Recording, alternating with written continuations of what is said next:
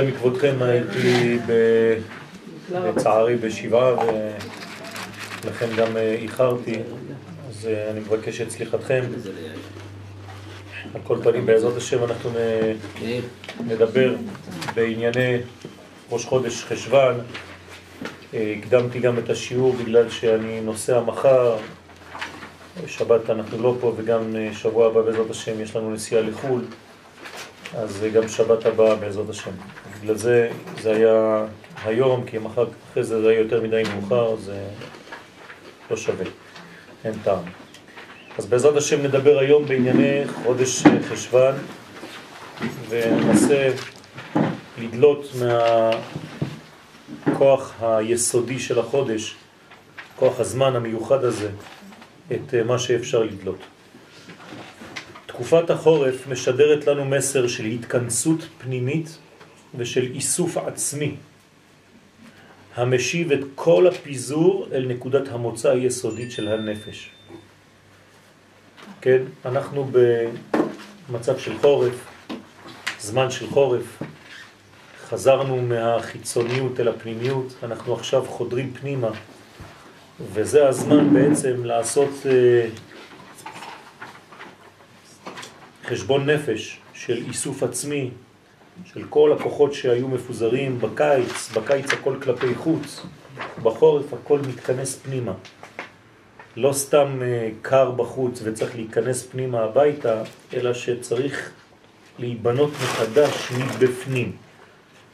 גם אם אנחנו חושבים שאנחנו כבר בנויים וכבר יודעים, תמיד כל שנה מחדש יש את התנועה הזאת של התרחבות והתכווצות, כמו שהמוח שלו מתרחב ומתכווץ כל שנייה, אנחנו חושבים שהגולגולת זה דבר סגור, זה לא נכון.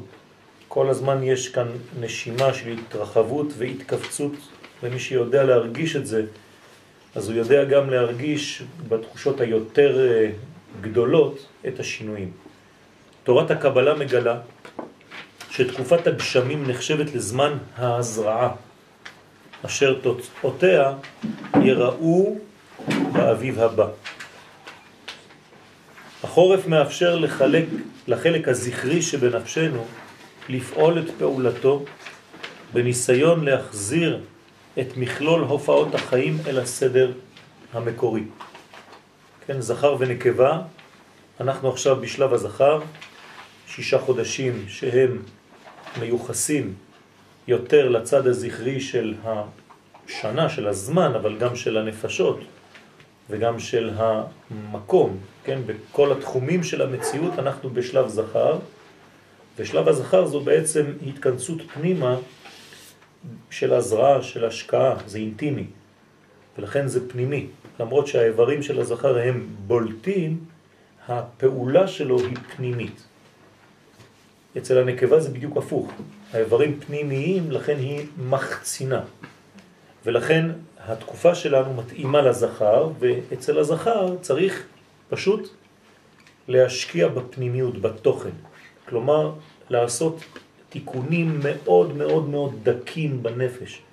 כמו שמי שיש לו ידיים עדינות ומוח עדין יודע בדיוק את התזוזות הקטנות, ככה התקופה שלנו היא תקופה של שקט. של הפנמה, של ביתיות, של התכנסות פנימה, כדי להקשיב, להיות בקשב יותר עדין לכל מה שמתרחש בחיים, ולהיבנות בפנימיות הזאת מחדש, כן, עד האביב הבא.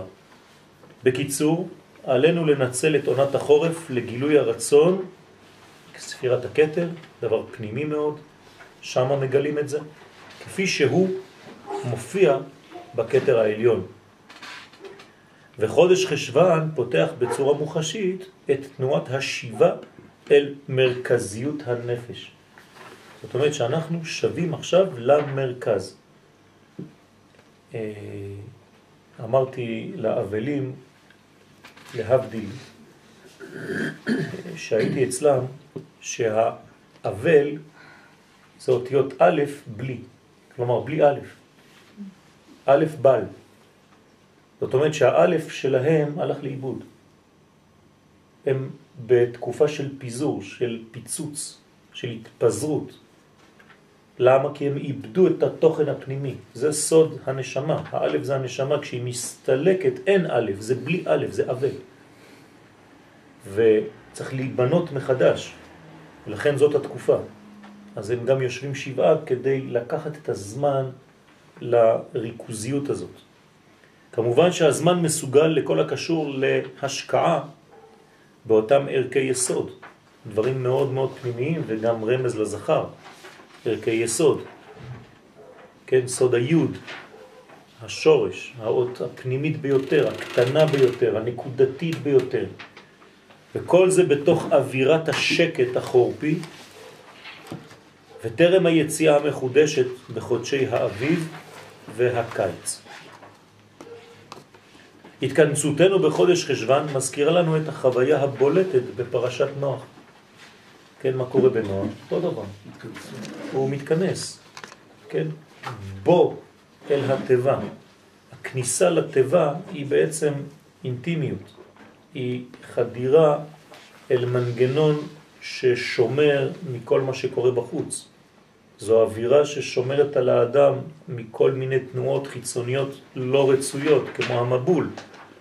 אז אותה התכנסות, זה מה שקורה בתיבת נוח. תיבת נוח היא המנגנון הפנימי המסודר, חדרים חדרים, כמו המציאות שלנו.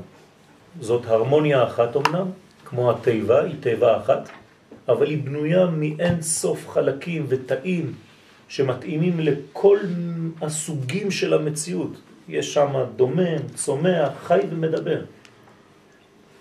בג' קומות, גם הבניין של הטבע מחולק בצורה שהיא רמז לעניין יסודי של תיקון, שהרי התיקון תמיד בג' קווים, אז כל הקומות של הנפש זה שלוש קומות, אנחנו משולש. כן, אנחנו יודעים שדרך המשולש אפשר לחבר בין היושר לבין העיגולים. זאת אומרת שהמשולש מצייר עיגול. אי אפשר לצייר עיגול עם שתי נקודות, צריך שלוש נקודות. כלומר, היחס בין העיגול לבין הקו הוא יחס משולש של פאי, 3.14, שם שדאי. אז היחס בין הסיבוב לבין היושר, זה בעצם מופיע המשולש הזה שאנחנו נפגשים איתו בדמותה של התיבה. הוא בהרמוניה כמעט מוחלטת. תכף תבינו למה כמעט מוחלטת בין כל חלקי היש. איזון מוחלט בין הדומם, הצומח, החי והמדבר. למה כמעט מוחלטת? כי זאת, זה לא אידיאל, זה שלב. אסור להישאר בתוך התיבה. ההתכנסות הזאת קוראת ליציאה מחדש, בנויים יותר, חזקים יותר, בריאים יותר, משוכללים יותר, טובים יותר, מוארים יותר. אבל צריך כל הזמן את התנועה הזאת פנימה והחוצה. זה חוזר כל שנה, וכל שנה זה חוזר בכמה שלבים של החיים שלנו. וכל תפילה בנויה מזה, וכל יחס בנוי מזה, וכל גישה בנויה מההתכנסות הזאת ומההתרחבות שבאה מאחריה. זה כמו נשימה ונשיפה. הכל בנוי בצורה הזאת, ולכן צריך לתת את המקום, כן, את הרווח לכל שלב, גם להתכנסות הזאת. זו הסיבה המרכזית לעובדה שבחודש חשבן מאירה הנשמה ביתר סט. למה? כי בעצם הגוף כבר פחות מוחצן. בקיץ אנחנו מתפשטים. כן, חם לנו, אז אנחנו יוצאים החוצה. אז אתה נותן כל כך הרבה משקל לגוף, שהנשמה קצת נעלמת. בחורף, כן, אתה מכסה את הגוף, אתה מסתיר אותו, הוא גם נכנס פנימה. אז ברגע שאתה מכסה את הגוף, מי בולט יותר? הנשמה. לכן יש זמן עכשיו להבלטת הכוח הנשמתי דווקא, יותר מכוח הגוף. זה מתאים לתקופת החורף. לפי שבאותה תקופה, כן, נמצא הגוף בהמתנה יחסית. כן, אומרים לו המתן לגוף. שישה חודשים יש לך המתנה עד שתתפרץ מחדש כלפי חוץ. כן, אנחנו חייבים לחזור לגוף הזה.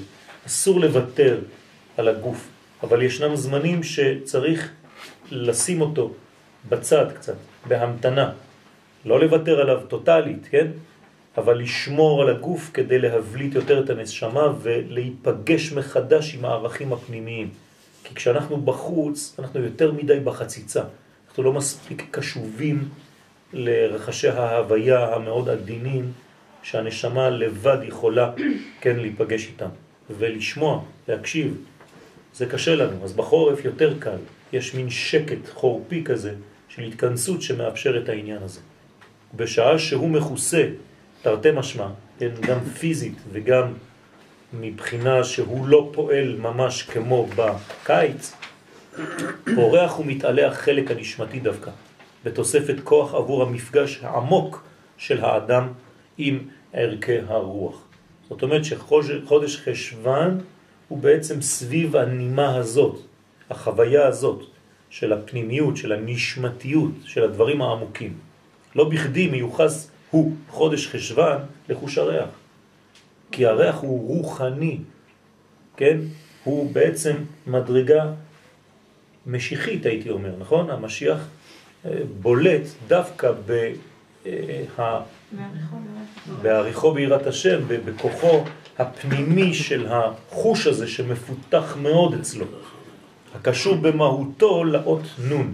זאת אומרת שאם אני רוצה לדעת איך נברא חוש הריח, הקדוש ברוך הוא השתמש באות נון כדי לברוא את חוש הריח.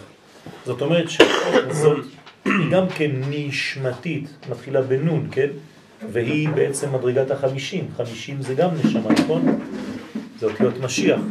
זאת אומרת שאנחנו במדרגה של נון, נון זה דבר שהוא בפנימיות, כמו דג, בארמית, נוני הים, זה דגי הים, הם מכוסים, אבל הם פועלים בתת קרקע, כן, במדרגה שלא רואים, אבל שצריך להרגיש, וזה מאוד מאוד עדין, מאוד רגיש לכל תזוזה, לכל רעש, לכל גל, לכל חום וקור, כן, זה מה שהנשמה צריכה לחוש, לכן האות נון, כן, ממש פנימית, ויכולה להיקרא מימין לשמאל, כמו משמאל לימין. נון נון, כן, נון וו נון. הכל בסימן הפנימיות הנשמתית. מילה שנקראת, שהיא צורת מראה כן. היא מה היא? מה? היא פנימית לא... אמרתי שהנון, כן, היא בעצם נקראת משני הצדדים. וזה אומר שבעצם יש כמו השתקפות של, אה, אי אפשר לשקר בנשמה, הכל גלוי. כי דוד זה גם. כן, כל, כל, כל היסוד שמגלה בעצם את המלכות הפנימית כלפי חוץ, זה חייב להיות כזה. ובקשר לאותם עומקים שקשה להשיגם בצורה יחסית קלה בדרך כלל. זאת אומרת שמה שקשה להשיג בימות השנה, קל יותר להשיג בחודש חשבן. הקלות הזאת, דרך אגב, מופיעה בגלל שכבר חווינו את החוויה של המפגש הפנימי ביום הכיפורים, שזה לא מזמן. אז אנחנו עדיין תחת הרושם הזה. כן, כניסתנו לקודש הקודשים מדמותו של הכהן הגדול, השאירה בנו את חותמה ואנחנו יכולים להיפגש עם ערכים פנימיים כי אנחנו עדיין שם, למרות שאנחנו חוזרים הביתה. והנה בית המקדש הראשון, שבנה שלמה המלך עליו השלום, למרות השלמתו בחודש חשבן, סיימו לבנות אותו בחודש חשבן, לא נחנך אלא כמעט שנה לאחר מכן, בחודש תשרה. זאת אומרת, 11 חודשים עברו, ובעצם אה, חודש חשבן נעלב. למה סיימתם בי את הבניין ואתם לא חונכים את בית המקדש? מה, מה, מה קרה? אתם יודעים, יש בהיסטוריה שלנו הרבה זמנים שנעלבו, וצריך להחזיר להם את העלבון הזה, להשלים אותו. למשל, ביציאת מצרים, כן, מי נעלב? החומר. נכון? כי הרי יציאת מצרים הייתה בנס. אז שמו את כל החומר בצד. אז החומר נעלב. אומרים לים תזוז, הים רעב וינוס, כל הטבע. אז אתה אומר לים לזוז, הים אה, נעלב, הוא אומר למה, מה עשיתי דבר רע? לא, אני מתחילה, מתחילת הבריאה אני משמש את הקדוש ברוך הוא, למה אתם שמים אותי בצד? תשמע, עכשיו אני לא יכול להסביר לך, אתה צריך לזוז. אז איך תחזירו לי את זה? אני נעלב. לעתיד לבוא בעזרת השם, כשעם ישראל יחזור לארצו, הוא יחזור באוניות. זאת אומרת שכל הים שימש את החזרה של כל המעפילים לארץ ישראל. שיבת ציון הייתה באוניות. זאת אומרת שהחזירו בעצם לטבע את מה שהורידו ממנו לפני כן. אתם רואים, הכל מסודר, הקדוש ברוך הוא לא מקפח שום שכר של שום בריאה. זה מדהים, זה היה נראה כקללה בכלל. נכון, נכון, אבל זאת הברכה הגדולה, לכן זה רק זווית ראייה. סליחה? אני אומרת, היה- היה- הכל היה בדאבל, כי כל אלה שגורשו לקפריסין, נכון, נכון.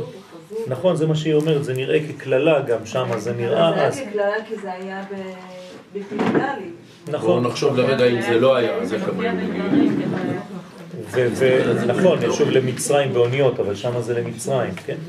והבושה העמוקה שהוא חש בקרבו אותו חודש, שבעצם אה, הסתיים הבניין, אבל לא זכה לחינוך הבית, לחנוכת הבית, כן? אתה רואה חנוכת הבית. עכשיו אתה עושה תיקון של מקדש מעט בחודש חשבן. הולידה הבטחה אלוהית לחנוך את בית המקדש השלישי דווקא בחשבן. תדעו לכם שבית המקדש השלישי יהיה בחשבן. כלומר, חנוכת הבית, כמו שעכשיו עשית, יהיה חנוכת בית המקדש בחודש חשבן. ראה ילקוט מלכים רמז קפ"ד. אז יתוקן העולם במלכות השם. זאת אומרת, מתי בעצם המלכות תופיע בעולמנו על ידי הביטוי המוחשי הזה של חנוכת בית המקדש השלישי, שלא יחרב לעולם, כן? דווקא בחודש חשבן. באותה נימה, יש להזכיר כי פנימיותו של חודש חשבן מיוחסת לשבט מנשה. תשימו לב, גם אותיות נשמה. נשמה. זאת אומרת שהכל פנימי, גם מנשה הוא אדם מאוד מאוד יסודי ועמוק, הקשור לנשמה כפי צירוף אותיותיו. המלכודת, עכשיו זה החלק הפחות מאיר של החודש. סליחה? תשרי איזה שבט זה? תשרה? אה, אפרים. כן, זה, זה פריה ורבייה, היום הרת עולם. המלכודת שיכולה להתעורר בגישה מוטעת לחודש חשבן היא בגדר בגידה. כלומר, במה אפשר ליפול בחודש הזה? בבגידה, זהירות. בכל התחומים של המציאות. אסור בחודש הזה לבגוד, לא בחברות, לא באינטימיות, לא בעצמי, לא באלוהי, לא בארצי, לא בערכי, לא בכל מה שקשור אליי. צריך להיזהר מאוד. למה? כמו שזה התחיל בבגידה במלכות בית דוד, כפי שהיה בהמלכתו של ירובעם במקומו. המליכו את ירובעם בן נבט, וזה היה בחודש חשבן. הוא עשה חגיגה בחודש שעשה כאילו חג שהוא בדה מליבו, נכון? לכן קראו לחודש הזה ירח בול. ועוד מעט נראה גם כן מה הקשר. דבר שמעורר התחדשות הגזרות של שונא ישראל בחודש הזה דווקא. זאת אומרת, בחודש הזה דווקא מנסים לחבל בנו, חז ושלום. למה? בגלל שבחודש הזה אנחנו בעצמנו בגדנו במלכות של הקדוש ברוך הוא בעולם בדמותו של דוד המלך. למה יש את הנטייה הזאת, את הסיכון הזה? אה, בגלל ששם דווקא העניין הפנימי, ההתכנסות, אז אתה יכול לשכוח את הערכים האלה. ואז כשאתה שוכח את הערכים האלה, זו, זו בעצם הבגידה. אבל אתה חזק בנשמתך דווקא. אתה אמור להתחזק, זה מה שאמרתי שצריך לעשות. אם אתה לא עושה את זה, אתה פשוט סתם מתכנס ולא עושה כלום. הבניין שלך נשאר ריק. אז זה עוד יותר מסוכן. כלומר, אתה כאילו בונה לעצמך מלכות, כן, של ירובעם, שאין לה שום קשר לערכי השמיים. כלומר, כשאתה בשקט הפנימי הזה של החורף, תקשיב להוויה האמיתית, לא לשטויות ולדברים זרים שיכולים להסתובב מסביב, כי השידור לא מפסיק אף פעם.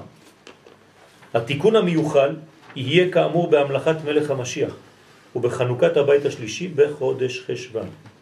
תשימו לב, זה המלכת מלך המשיח והחנוכה של בית המקדש השלישי יהיה בחודש חשבן.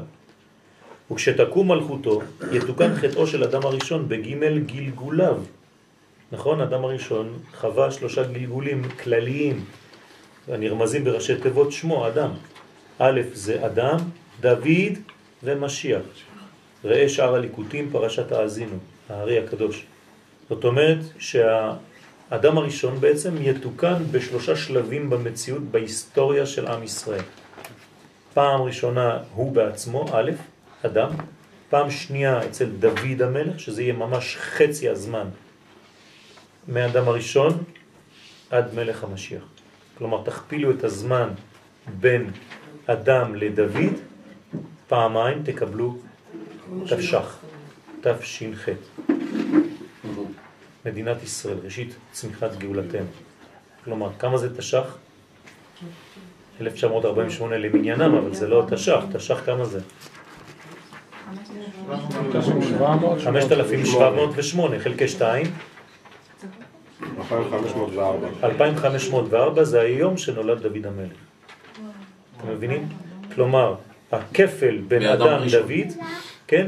זה נקרא ועד יעלה מן הארץ וישקע את כל פתחו. עד זה אדם דוד. ברגע שעד יעלה, עולה מן הארץ, אתה תכפיל את העד הזה פעמיים, כמו עד עד, יצא לך בעצם זמן תש"ח, ראשית צמיחת גאולתנו. סליחה? באמת, גם אומרים שאברהם אבינו נולד ב-1948. 48 לבריאת העולם. כן, זה משהו אחר. אה, נכון, זה עוד רמז אחר, נכון. לכן, כן, אני אה, חודש אב, זה מקביל לחודש אה, חשוון? למה חשבן ואב? מה הקשר? כי של החניכה של בית המקדש של החניכה. לא, לא, לא. מה שמקביל, תיקחו תמיד. עכשיו אנחנו למשל, חודשי הקיץ, החורף, נכון? זה הזכר. אז התחלנו בתשרה, אחרי... אייר. אייר. מה? ניסן אייר. לא, אני מדבר עכשיו על חודש- חודשי החורף. תשרה, חשבן, נכון? כן. בקיץ המקבילה זה אייר. יא. כן, אבל לא אב, אייר, כן. זאת אומרת, חודש חשוון הוא בעצם חודש אייר בקיץ. עכשיו, אתם מבינים גם את הקשר, כן? למה בית המקדש השלישי יחונך, כן? יוחנך בחודש חשוון, כי המקבילה לו זה חודש אייר, ראשית צמיחת גאולתנו. אז יתוקן החטא ויבולע המוות לנצח, כלומר גם המוות יבוטל בחודש חשוון. ועל מלך המשיח נאמר בישעיה י"א והריחו ביראת השם דווקא דרך חוש הריח שלא נפגם אצל אדם וחווה יחד עם כל שאר החושים כשהם חטאו. זאת אומרת שחוש הריח נשאר, כן, עומד בטהרתו, בקדושתו היסודית הפנימית המקורית, זה אומר שבחודש הזה אני יכול להשתמש בחוש הריח שלי. כן, מה זה אומר להשתמש בחוש הריח? לאו דווקא במובן החיצוני של חוש הריח, אלא להריח דברים. כן? אה, בעברית פחות שומעים את זה, אבל בשפות אחרות, to smell זה גם להריח וגם להרגיש, לחוש. אמא שלי כן? הייתה נושמת הילדים. נכון, אז היה זה כבר משהו אחר, זה, זה, זה צריך לעשות את זה, להסניף. לא, לא, לא רק היא צודקת, יש לזה סגולה. יש לזה סגולה, להריח תינוק זו סגולה. כן? אוקיי. אז, אה, אז זה, זה סגולה לנשים, זה סגולה להביא מצב רוח טוב, זה ריח פשוט שמרומם את כל האנרגיות באדם. יוצא איפה, כן? כי גם חודש חשבה נשאר שמור מן הפגם. למה? כי הוא שייך לריח. ואם הריח לא נפגם, זה אומר שהמקבילה לריח בחודשים, בזמן, זה חשבן. זאת אומרת שזה חודש ששמר על זהותו המקורית. כלומר, הוא לא סובל שום דבר. לכן המבול היה בחשבן. כל דבר שנפגע הוא חייב לת- לתקן מיד. זאת אומרת שהחודש הזה בעצם שמר על טהרתו היסודית, לכן רק בו, כן, המשיח יכול להופיע בממשות וגם לחנוך את בית המקדש אז. בגלל זה אין בו שום חג כלשהו? נכון, החג, החג זה. החג העתידי לעתיד לבוא, כי הוא יסוד הוא מאוד גדול בנוי, לכל כן. הדברים. בעצם כאילו כל חג מתקן את משהו כן, בחודש? כן. עכשיו, החג שלו זה בעצם הכניסה לטבע, זה זה בעצם סוד החג שלו. כן? הנה, בסוד תיבת נוח, כמו שנאמר במסכת ברכות, דף מ"ג, שהריח הוא דבר שהנשמה נהנית ממנו. כל הנשמה. כן? אז ה- הנוח בעצם הוא גם קשור לחוש הריח, כי הוא קשור לכל העניין הזה. והנשמה נהנית מהריח. ועל פי זה ראו חז"ל מקור לברכת הריח מן הפסוק כל הנשמה תהלליה ואמרו איזה דבר שהנשמה נהנית ממנו ואין הגוף נהנה ממנו ריח. כן? הווה אומר זה הריח זאת אומרת שכשאתה מריח זה מיד עולה לנשמה בסדר? כי הריח קשור לרוח של האדם. וצריך בחודש הזה להשיב, כן? את הרוח. לא להשיב מלשון חזרה, אלא מלשון נושבת. כן, הרבה אנשים טועים וקוראים בפסוק משיב הרוח ומוריד הגשם. זה לא כתוב ככה רבותיי, צריך להגיד משיב הרוח, מלשון רוח נושבת. אז הרבה וורטים כאילו משיב, מחזיר את הרוח, שטויות במיץ עגבניות, כן?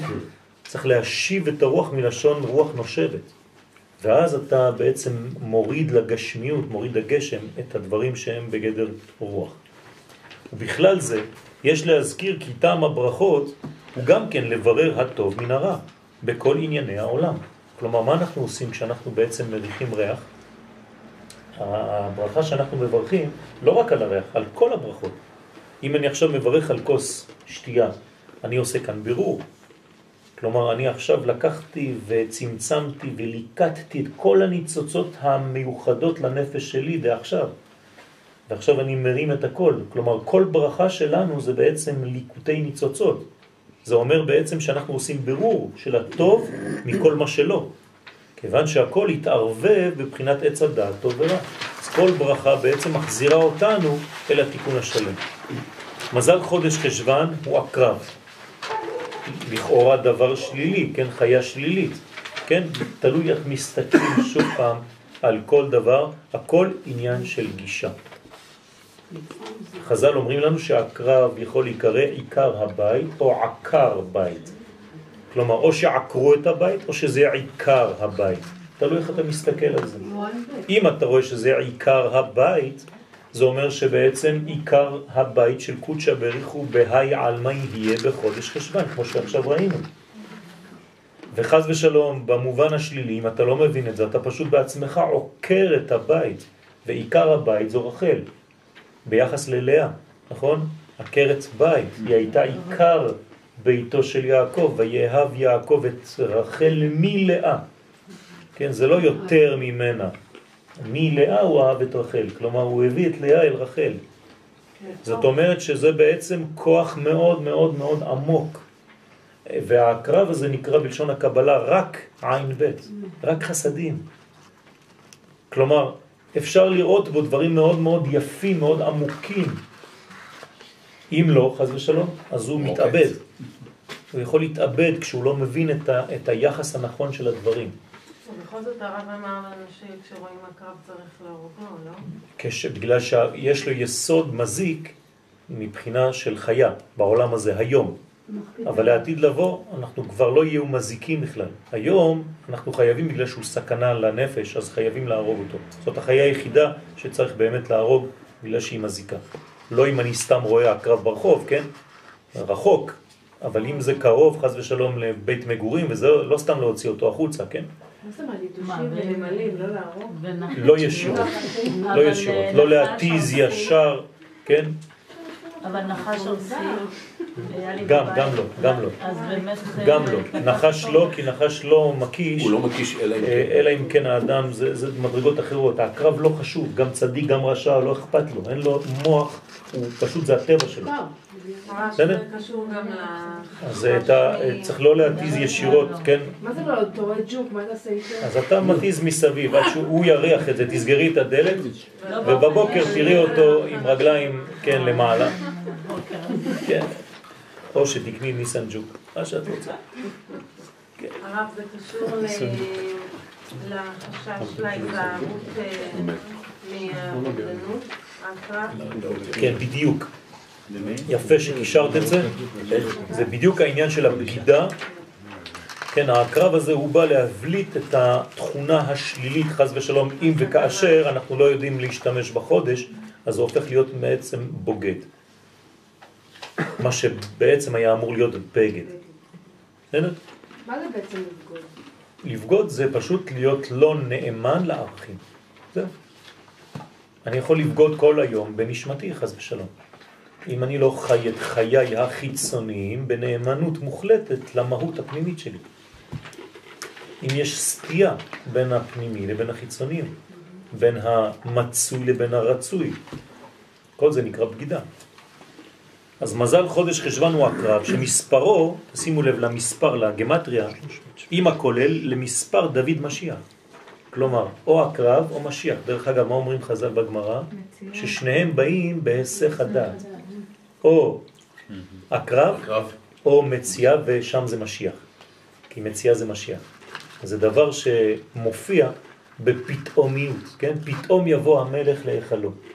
אז דוד משיח בעצם זה 373, כן, זה שם, שם אה, בצמצום ה... ה... כמה זה יוצא? שלוש, שש, שלוש. 13. 373. מה, דוד? עושה 13, 4. חשבתי מספר קטן. כן, כמה זה יוצא במספר קטן? ארבע. ארבע. איזה מילה כן. אה, לא, 13. דוד משיח. 13 מספר קטן. כן, ודאי, שניהם ביחד, כן, כמו הקרב. נכון? עם הכולל. זאת אומרת שזה בעצם יוצא לנו. מדרגה של 6 ועוד 7. כן? כמה זה 6 ועוד 7? 13. אז זה או אהבה, או חס ושלום פיזוג, שזה 4. או 4 פיזוג, או אהבה 13, ודאגה. כלומר, אתם שמים לב שזה הכל הפוך.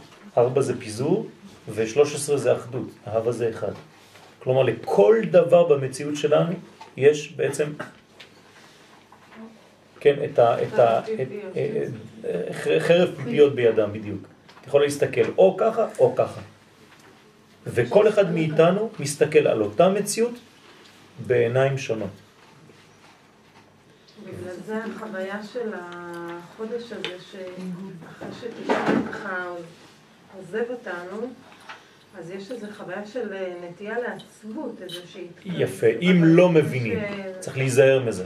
כן. ולכן ההתכנסות הזאת, היא מאפשרת לראות דברים לא בדיוק. למה, למה דברים בדיוק? בקיץ, בחודשי הקיץ, האור כל כך חזק שלא רואים כבר.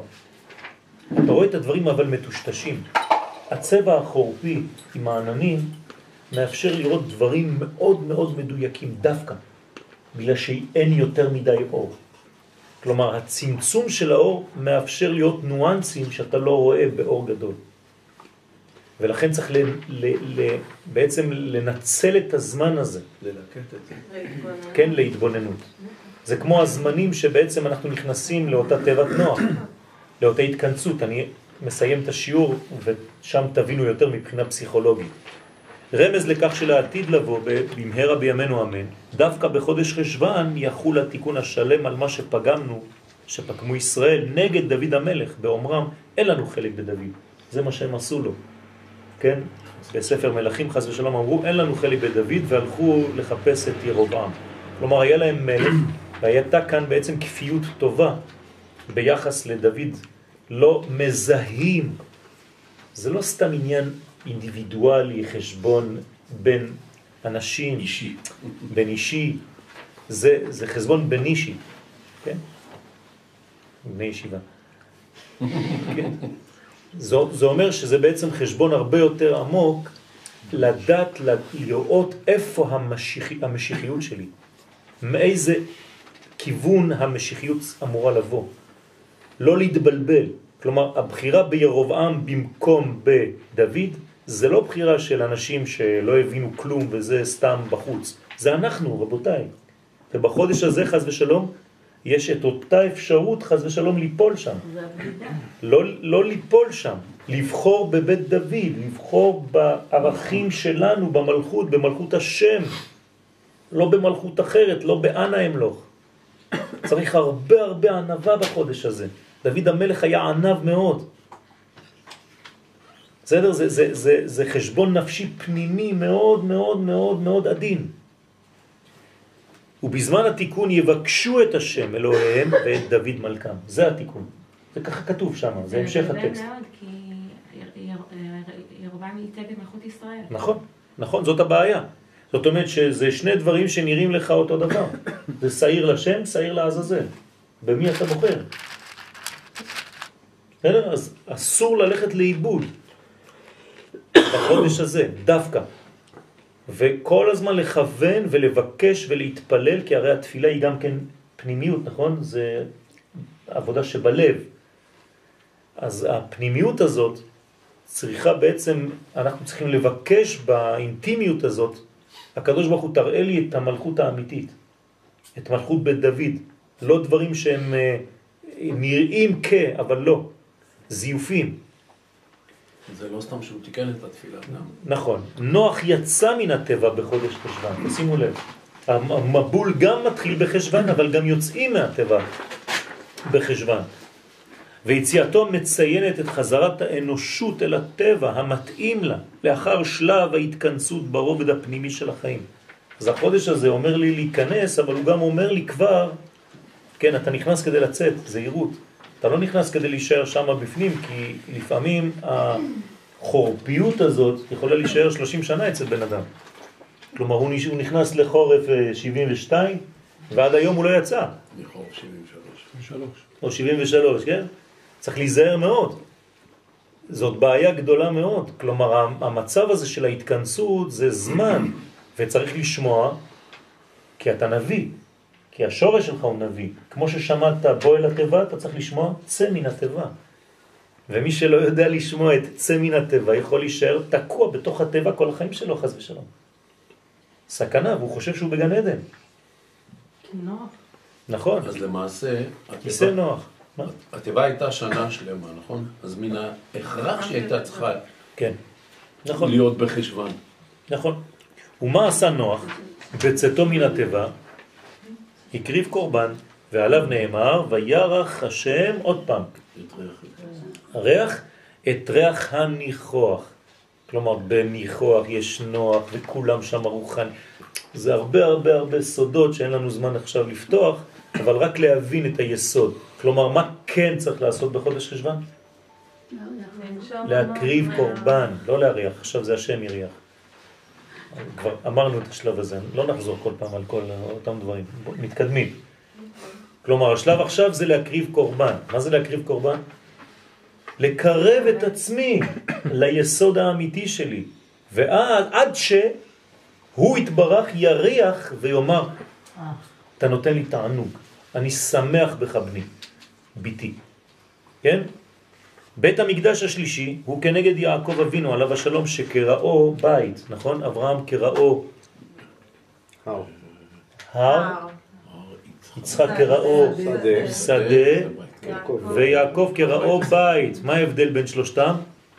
אתם רואים שהר זה רחוק, זה, זה בלתי, כן, מושג. איך הוא מתקרב? שדה זה שדה זה כבר קרוב, אבל זה עדיין בחוץ, ובית זה כבר אינטימי. אז אנחנו עכשיו בבית המקדש. השלישי, נכון? שני בתי מקדש היו אחד כנגד אברהם, שני כנגד יצחק. כלומר, הבית השלישי שיבנה, והחינוך שלו, חנוכת הבית תהיה בחודש חשבן, זה כנגד יעקב. עוד פעם חוזרים לבית, אתם מבינים? ויעקב הוא סוד מידת האמת, הכוללת ימין ושמאל. ואמצע, הוא בעצמו חלק מזה, באיזון מוחלט. זאת אומרת שבעצם, כן. זה היסוד הפנימי של כוח האיזון. האיזון צריך לבוא כל הזמן במשולש. כן, כמה זה בגמטריה? אוזן, נוח. נוח. כלומר, נוח זה אוזן. נוח זה חזרה של האיזון. בסדר? והנה אותיות אמת. עכשיו תיתן אמת ליעקב, נכון? א', מ', ת'. שמתם לב שהם האותיות המשולשות בעצם. בנינו משולש, נכון? התחלה, סוף ואמצע, בול. בונות משולש מאוזן, ממש כדוגמת חודש חשבן, הנקרא ירח בול. אז אם הוא נקרא ירח בול, לפי שאותיות בול הן האותיות הפותחות את התורה. ב' המסיימות אותה תורה, ל' והעוברות דרך האמצעית, ו' של תיבת גחון. זאת אומרת שגם בירח בול, מה שראיתי באמת מופיע גם בירח בול. זאת אומרת שבול זה התחלת התורה, סוף התורה ואמצע התורה באותיות. להגיד, בראשית לישראל, כן? זה האות האחרונה, האות הראשונה והאות האחרונה. לעיני כל ישראל. ישראל. כן, נכון. אבל פה יש את הוו של גחון, כן? נכון. בויקרא. רמז לבית המקדש השלישי, שיחונך בחודש חשבן, שבזכות האיזון המוחלט שהוא ישדר, לא יחרב לעולם. כלומר, למה בתי מקדש נחרבו עד כה? לא מאוזנים. כי הם לא מתאימים, כן, ל- ל- למציאות ש- ש- שמסביב. כלומר, העולם עדיין לא בגובה שהוא מסוגל לקבל ערך עליון. אז מה יש? דחייה. זה כאילו שעשיתי ניתוח וחיברתי משהו מאינסוף לסוף. אז מה עושה הסוף? דוחה את האינסוף. אז כל הזמן הוא דוחה אותו החוצה. לא רוצים את ישראל, לא רוצים את המקדש, לא רוצים את הקדוש ברוך הוא. זו דחייה. אז איך זה יבוא? כשהעולם בעצם יעלה למדרגה אחרת. כלומר, אנחנו היום לא צריכים לעבוד על אומות העולם סתם, אלא לעבוד על החומר של העולם, כדי שהעולם יעלה ממדרגתו, כדי לקלוט את הערכים העליונים, ממילא שום דבר כבר לא ידחה החוצה. לא ישראל, לא הקדוש ברוך הוא ולא בית המקדש השלישי, אלא להפך. זה יתקבל ו- ויבולע, כן? אז מה זה בפעולה שלנו בחודש הזה? הקורבן וההקדשה? יפה, אז הקורבן שלי זה סוד הקרבה. כלומר, בגלל שאני חוזר פנימה, למי, למי אני מתקרב באופן אוטומטי? לעצמיות. והנשמתיות שלי זה בעצם האלוהי שבתוכי. אה, בסדר? זה הקורבן זה? הקורבן. בדיוק. בסדר? כמו שאמר שלמה המלך בקהלת, כן? והחוט המשולש לא במהרה ינתק. זאת אומרת שבעצם לא ינתק זה ההפך מתיקון, כן? ההפך מינתק זה יתקן. אז רגע, בחודש תשרי כמה פעמים הקריבו, נכון, בסוכות? נכון, כל העניין של קורבנות באמת היה בחודש תשרי. נכון. מה אנחנו צריכים את זה עכשיו עוד פעם? יפה, אז על זה אני אמרתי קודם ברמז, ואני אחזור על זה בקטע השלישי, שעשינו את כל מה שעשינו בתשרה, נפגשנו גם עם קודש הקודשים, עשינו את חג הסוכות, עשינו את ים הכיפורים, אבל זה היה בגדר של כלל. כלומר, חודש תשרה הוא הכלליות של השנה, אבל בכלל אני עדיין לא נכנסתי לפרטים. מתי אני מתחיל לחדור לפרטים? בחודש חשבן. לכן אני עכשיו חוזר על מה שכבר נפגשתי איתו בתשרה, אבל עכשיו בפרוטרוט. בסדר?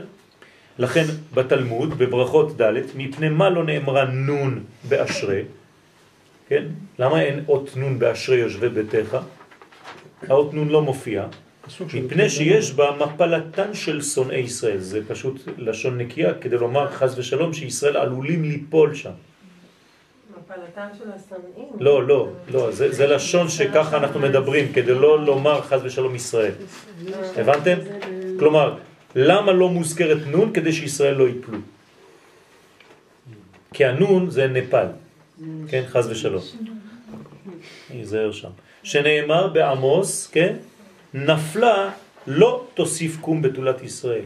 אז חז ושלום, אם יש נפילה, אז יש בעיה, תלוי איך קוראים את הפסוק הזה, אבל זה לא חשוב, לא ניכנס לוורטים, יש בעיה של נפילה בחודש הזה, ואסור ליפול בחודש הזה. מה מאפשר, מה שומר אותנו שלא ניפול?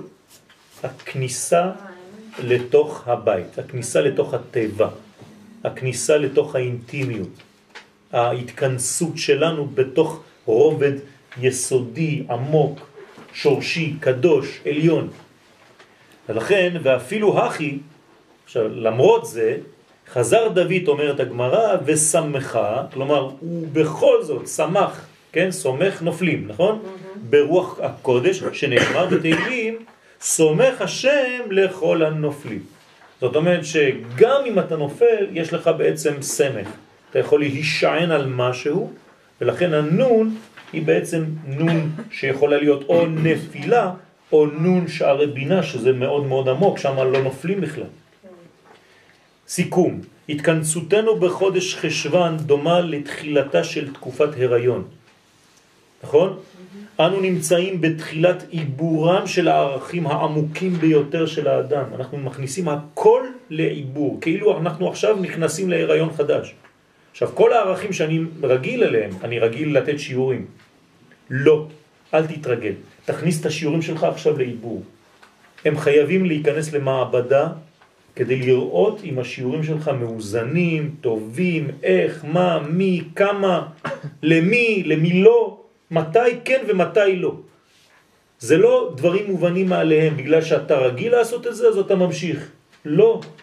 צריך להכניס, כמו שאמרתי לכם, התנועה היא תנועה של התרחבות, אבל גם של התכנסות מחודשת כל הזמן. שלידתם, כן, המחודשת, הבאה, תהיה באביב הבא בעזרת השם. מקום העיבור דומה לתיבת נוח. נכון? נוח בעצם הוא נמצא בטבע, הטבע זו בטן גדולה ש- ששומרת על העובר בזמן שבחוץ בלגן. שם מתרקמים מחדש כל המושגים. כלומר, בשביל מה מכניסים את נוח? בעצם מי נכנס לטבע? תמצית, נכון? דוגמית. דוגמית של כל האנושות, של כל החיים, של כל הבניין, של כל מה שהקדוש ברוך הוא ברא. כלומר, איפה העולם נמצא בזמן המבול? בתוך הטבע. בתולת... כל השאר הולך למות, כל השאר מת. כלומר, הקדוש ברוך הוא משחזר את בריאת העולם בדמותה של טבע. אתם מבינים את זה? דרך אגב, הוא, הוא, הוא מרמז את זה גם בצורה שהוא בונה אותו, כתוב, וכפרת בגומר. בגומר מה זה? זה הזפת, נכון? בגופר, סליחה. זה הזפת, זה העוונות, וכפרת זה כיפור, מכפר. כן. כאילו, אתה יכול להוציא כן. את זה אחרי כן. נכון. מה אמרת, חנה? אמרתי לכם זה בתולת ישראל, כי זה התחדשות. כן, נכון, נפלה חדש. לאותו סימקום בתולת ישראל, נכון. בחודש חשוון אנו יכולים להפנים יותר בכל היסודות של, כן? בכל יסודות של חיינו ולהעמיק בהם. בחודש זה ניתן לטור את שמי האותיות ואת ארץ התיבות. כן? השמיים זה אותיות והתיבות זה כבר ארצי, זה כבר בנוי מכמה. זאת אומרת שבחודש הזה צריך לטור להיכנס עמוק לאותיות, ללמוד את האותיות, להבין, ללמוד לשון הקודש, לדבר עברית נכונה, לתקן את הטעויות שלנו. זה לא נורמלי שאדם מישראל לא מדבר עברית נכונה. צריך לתקן את זה, להפסיק לדבר עברית של שכונה, של ערסים, כן?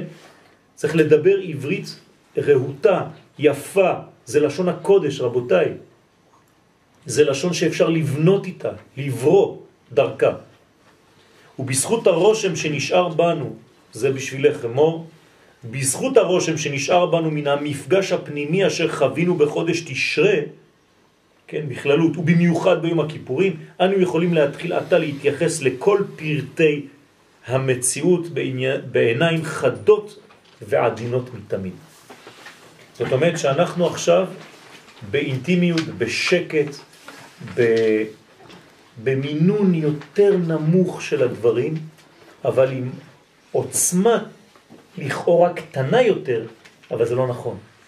זה פשוט מוריד את החיצוניות, את השפוני, כן?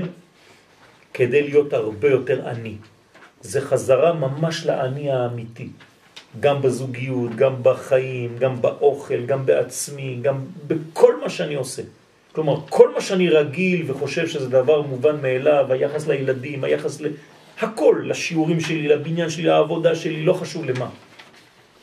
לאלוהי כמובן, לארצי, לעמי. כל זה בעיניים יותר עדינות.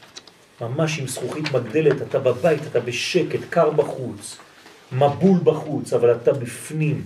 אור ממוקם, ממוקד, כן? כמו שבודקים בניסן לאור הנר, ככה, ממש לאור הנר לבדוק את הדברים בחיינו, ובעזרת השם להיבנות מחדש.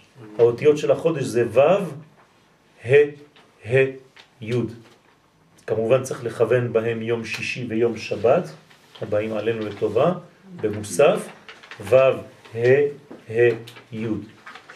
השידור של האותיות זה ו' וי' זה אותיות זכריות שעוטפות בעצם את הממוקד, את הנשי שהוא באמצע.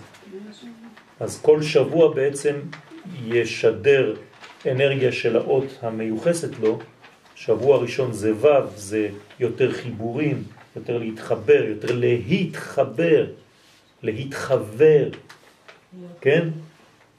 עם, עם, עם, עם עצמנו, לאהוב יותר את עצמנו, לכבד יותר את עצמנו. שבוע שני שתי אותיות נקבות וגם השבוע השלישי, ה' ה', זאת אומרת המלכות והבינה דבוקות, כי אתה נפגשת עכשיו עם הערכים הפנימיים, וכמובן שכל היסוד נולד מחדש ביוד כמו זרע, שבעצם יוצא מחדש ומתפתח מחדש כמו בתולה. אז בעזרת השם, לנצל את החודשים האלה עם הרבה ענבה, עם הרבה צניעות, עם הרבה אור פנימי שהוא בוהק חזק מאוד, הוא לא צריך להיות כלפי חוץ סתם, כן? אלא האמת, שנשדר את העוצמה הזאת דווקא בפוקוס, דווקא בריכוזיות הזאת, ולא בפיזור שלנו, חז ושלום, ימינה ושמאלה. אז בעזרת השם יהיה רצון שאנחנו עכשיו בחודש של איכות ולא של כמות, כן? שדווקא בחודש הזה נדע גם אנחנו לחדור אל תוך תיבת נוח של עצמנו, למצוא שם את המנוחה. ואתם יודעים, כל מנוחה באה רק מדבר אחד, כשאתה דבוק לשורש היסודי שלך. זה הסוד של הנוחות, זה הסוד של המנוחה, שאתה לא תצא מהמקום ששייך לך. אל יצא איש ממקומו, נכון? ביום השבת? זאת אומרת, אל תצא מהיסוד הפנימי שלך, אל תתפזר, תהיה אתה. ואם שכחת, זה הזמן לחזור ולגלות מחדש בתוך הטבע. ראשי תיבות, מילים. להיכנס לתוך הטבע זה להיכנס לתוך המילים. לחדור לעומק הלימוד, גם כן באינטימיות ובהרבה הרבה הרבה זמן, לקחת זמן כדי לראות את הדברים. לא סתם ככה לגרוס בגסות ולדרוס, אלא הכל באינטימיות בכל התחומים האפשריים. יהי רצון שנזכה בעזרת השם ונדלה מהחודש הזה את התמצית היסודית שלו, שבעזרת השם נדע לחיות את הזמן לפי הזמן, לפי הדור, ובעזרת השם נזכה במהרה בימינו לגיוי משיח, אמן כן ירצה.